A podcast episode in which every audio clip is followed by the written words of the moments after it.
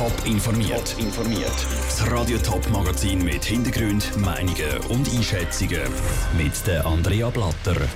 Was der Thomas Scheitlin als sein grössten Misserfolg als St. Galler Stadtpräsident sieht und wie die Polizei eigentlich die Kontrolle von legalen CBD-Hanfplantagen abwickelt. Das sind zwei Themen im Top informiert.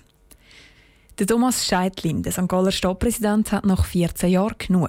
Er tritt im Herbst nicht mehr zur Wiederwahl an. Im Gespräch mit Lucia Niefeler schaut er schon mal zurück auf seine Amtszeit und erzählt, was seine grössten Erfolge sind.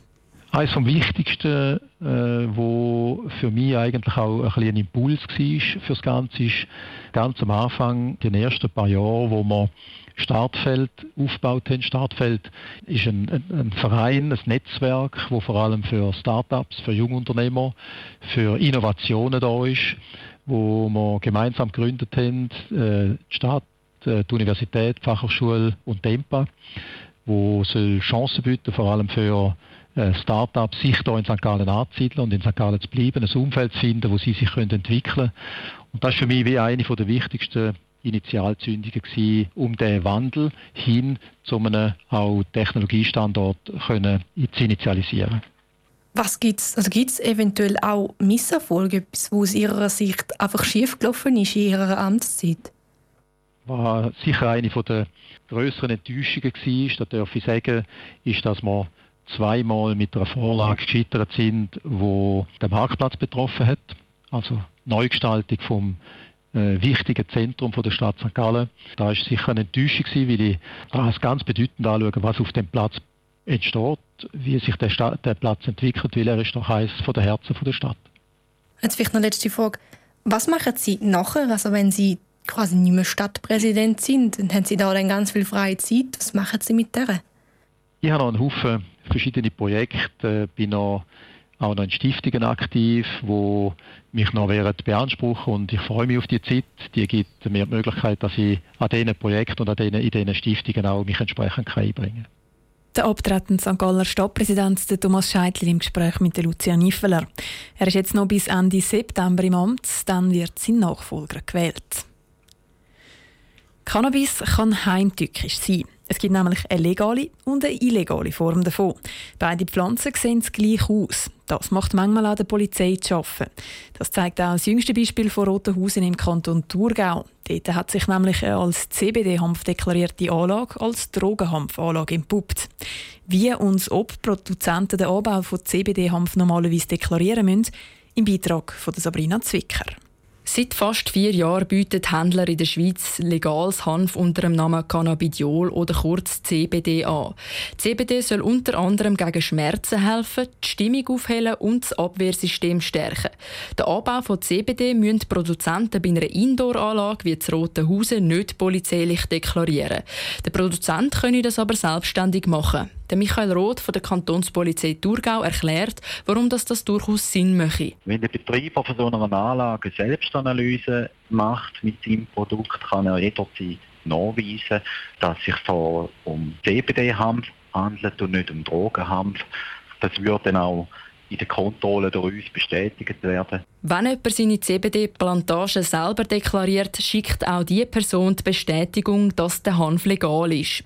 Das ladet ja förmlich zum Betrug ein. Ja, das ist in dem Fall tatsächlich so gewesen. Darum tut man sie auch kontrollieren. Und gerade der Fall zeigt jetzt exemplarisch, dass die Kontrollen notwendig sind. Das hat uns im äh, bisherigen Vorgehen bestätigt. Darum werden auch sicher weiterhin Kontrollen durchgeführt. CBD sind schlussendlich eine legale Pflanze. Laut dem Polizeisprecher Michael Roth sind im Moment darum auch keine Verschärfungen bei den Kontrollen angedenkt. Wir werden vorläufig nichts ändern in unserer Vorgehensweise. Aber wir sind natürlich davon ausgegangen, dass der Fall früher oder später kann eintreffen. Wie viel so Fälle dass es braucht, damit die Deklaration von CBD genauer geregelt wird, wird sich mit der Zeit zeigen.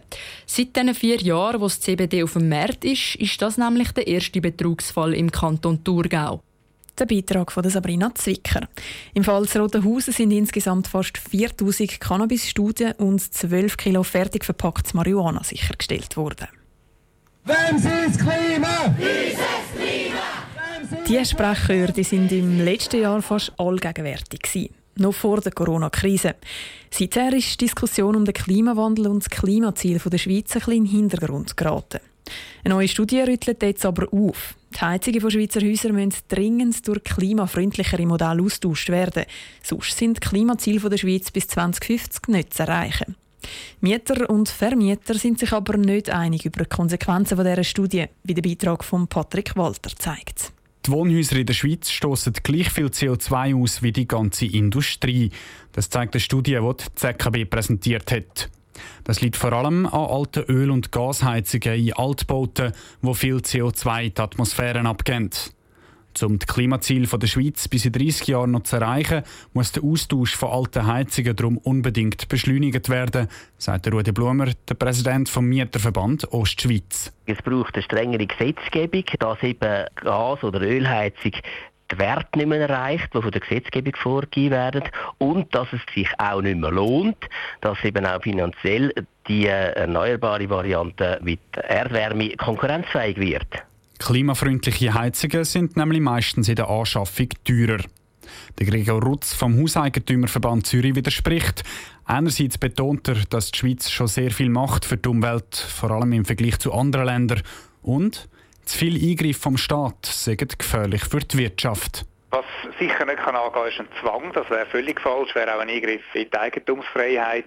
Aber wenn natürlich eine neue Heizung gut ist und mehr Effizienz bringt, dann ist es ja logisch, dass man das als Hauseigentümer bei einem Umbau oder bei einer Renovation sowieso in Betracht zieht, weil man nimmt ja immer das, was am effizientesten ist. Die Wahl zwischen der Sanierung von einer alten Ölheizung oder einer neuen Wärmepumpe, die muss unbedingt einem Hauseigentümer überlassen werden. Laut der ZKB-Studie ist aber klar, nur wenn es vorwärts geht beim Ersatz von alten Heizungen, ist eine klimaneutrale Schweiz bis 2050 überhaupt möglich? Der Patrick Walter hat es berichtet. Bei neubauten Häusern wird laut der Studie von der ZKB übrigens schon sehr häufig auf umweltfreundliche Heizungen gesetzt. Weil die neuen Häuser tendenziell aber grösser sind, verpufft dann ein Teil vom Spareffekt auch gerade wieder. Top informiert, auch als Podcast. Mehr Informationen gibt es auf toponline.ch.